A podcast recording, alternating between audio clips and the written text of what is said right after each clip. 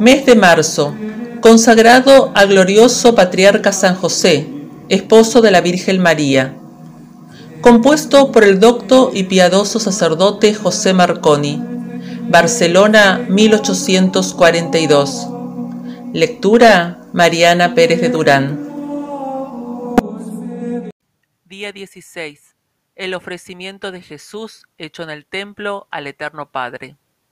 Considera el ofrecimiento que hicieron la Virgen María y San José del inocente Jesús por víctima al Eterno Padre. Este ofrecimiento superó todos los demás que se hicieron hasta aquel día en el templo, y fue el único que podía aplacar el enojo de un Dios contra el género humano y reconciliarle con él. En todo ofrecimiento se atiende al don y al afecto del dador. Y en cuanto al don, jamás pudo ofrecerse a Dios otro más grato que aquella víctima de infinito valor.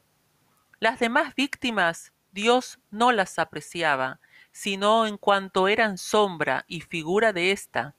Pero he aquí el día grande que se esperaba, predicho por los profetas, y más de cerca prometido por el profeta Ageo, día en que el santo de los santos, el Hijo divino hecho carne, se ofrece por víctima al Eterno Padre por la salud del mundo.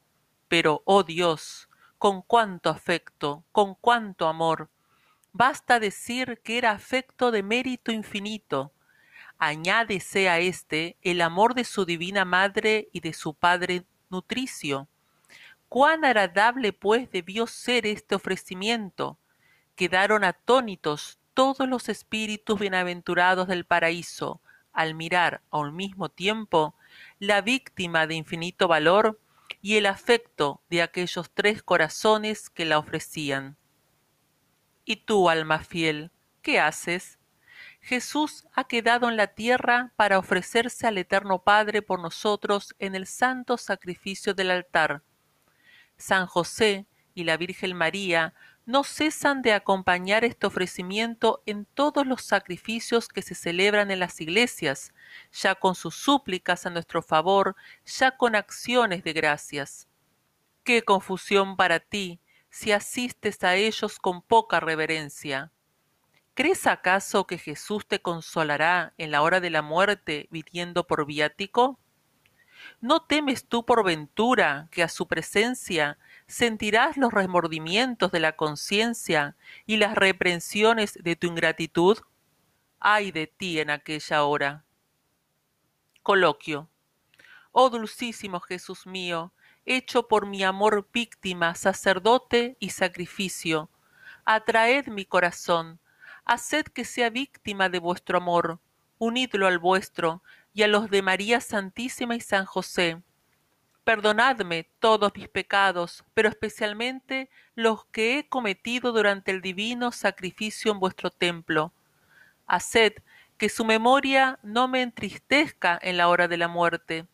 Aquí me tenéis, resuelto a ofreceros con el corazón contrito y unido al vuestro todos los sacrificios a que asistiré en todo el tiempo que me quede de vida. Vos, en aquella hora, encended y unid mis afectos a los vuestros, para que merezca ofrecer al Eterno Padre sacrificios de alabanza allá en el cielo. Amén. Fruto. Ofrecer siempre en la misa a Jesús al Eterno Padre con afectos semejantes a los de Jesús, María y José. Obsequio.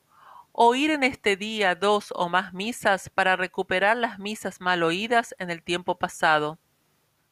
Ejemplo, se refiere del padre Pedro Cotone de la Compañía de Jesús, cuya memoria ha sido muy célebre en la Francia, que tuvo un celo maravilloso de honrar a San José y que procuró por muchos modos propagar la devoción a este glorioso santo, cuyo nombre pronunciaba siempre en sus sermones y discursos.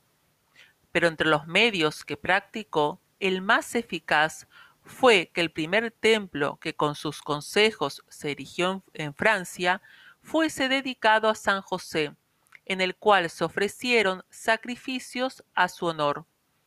tuvo la felicidad de morir en el día de la fiesta de este santo, mereciendo que sus últimos instantes se le apareciese la Virgen diciéndole que había venido para asistir a su muerte en recompensa del afecto que había profesado a su purísimo esposo. Quien lo puede edificar un templo puede sin duda tener el debido respeto en él, y debe hacerlo a imitación de San José y de la Virgen María si quiere ser presentado al templo de la Divina Majestad en la gloria. Responsorio en honor de San José. Quien quisiere vivir sano y alegre acabar su vida, con segura confianza a José socorropida. Esposo de pura Virgen, de Jesús Padre estimado, justo, fiel, el más sincero, lo que pide lo ha alcanzado. Quien quisiere vivir sano y alegre acabar su vida, con segura confianza a José socorropida. Sobre pajas al infante, adórale desterrado, le consuela si perdido, llórale háyale buscado. Quien quisiere vivir sano y alegre acabar su vida, con segura confianza a José socorropida. Del mundo al autor supremo sustenta con sus sudores, le obedece atento el Hijo del Señor de los señores. Quien quisiere vivir sano y alegre acabar su vida, con segura confianza a José socorropida. En su última jornada le asiste Jesús con María, y expira con dulce sueño, alegre en su compañía. Quien quisiere vivir sano y alegre acabar su vida, con segura confianza, a José socorropida. Gloria al Padre y al Hijo y al Espíritu Santo, como fue desde el principio, ahora y siempre y por todos los siglos de los siglos. Amén. Quien quisiere vivir sano y alegre acabar su vida, con segura confianza a José socorro pida. He aquí un siervo fiel y prudente a quien su Señor ha puesto por gobernante de su casa. Ruega por nosotros, San José, para que seamos dignos de alcanzar las promesas de nuestro Señor Jesucristo. Oh Dios, que por inefable providencia te dignaste elegir a San José para esposo de tu Santísima Madre, te suplicamos nos concedas tener en el cielo como intercesor al que veneramos en la tierra, como protector, tú que vives y reinas por los siglos de los siglos. Amén.